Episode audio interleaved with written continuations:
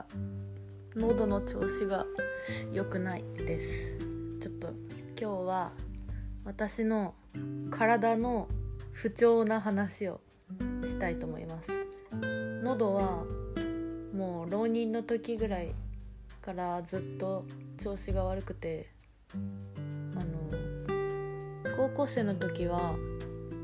バンドもやってたし合唱もやってたので喉をよく使ってたあの声をよく出す。大きい声も出すし歌ったりもしてたし小学校中学校の時もバレーボールをやってたので大きい声をよく出していました。で私の声はよく通るって言われていて面白い話があってあのバレーボールの大会があってねいろんな学校が一つの体育館に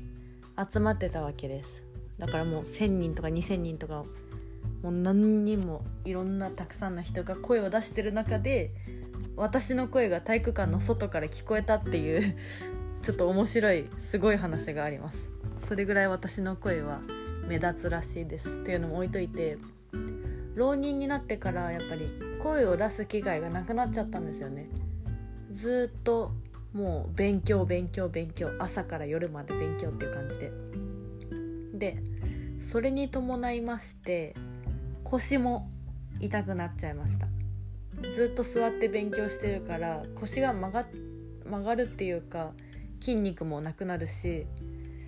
姿勢も悪くなっちゃって腰が痛くなりました。で今も痛いです。なんか腰も痛いしもう首とか肩とか首周り肩周りの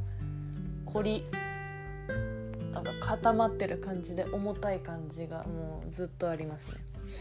あとまだ悪いとこがあって喉って鼻につながってるじゃないですかだから多分鼻水も喉が悪いせいで出るししかもしかもあのバンドやってたせいで耳も悪いんですね。というのもあのあの同い同い年？同じ学年の友達ともバンドやってたんですけど先輩ともバンドを組んでた時があって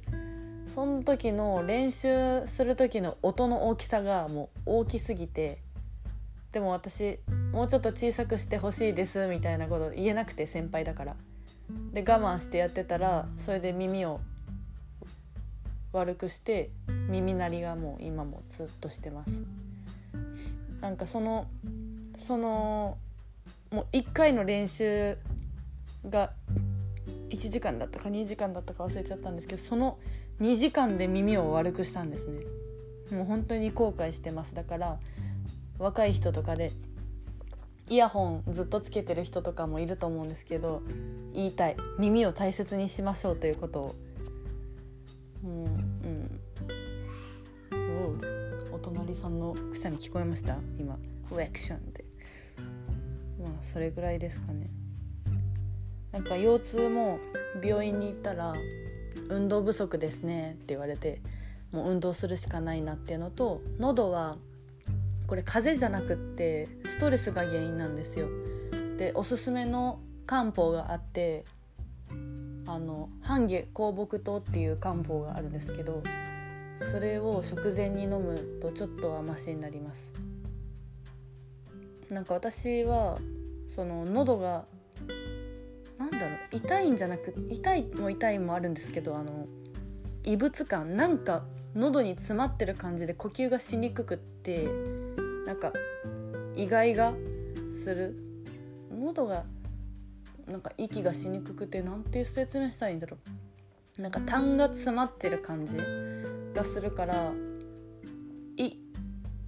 病院に行った時に1つ目の病院では異常ないですねって言われてで絶対異常あると思って2つ目の病院行って初めて原因が分かったしなんかインターネットとかを使って自分なりにもなんかその症状とか思い当たる原因とかを考えて情報を収集したので今はもうセカンドオピニオンも大切だしインターネットで自分で調べるのも大切やなって思います。あと体の不調もう一個あった。なんか背中の肩のとこに一個なんか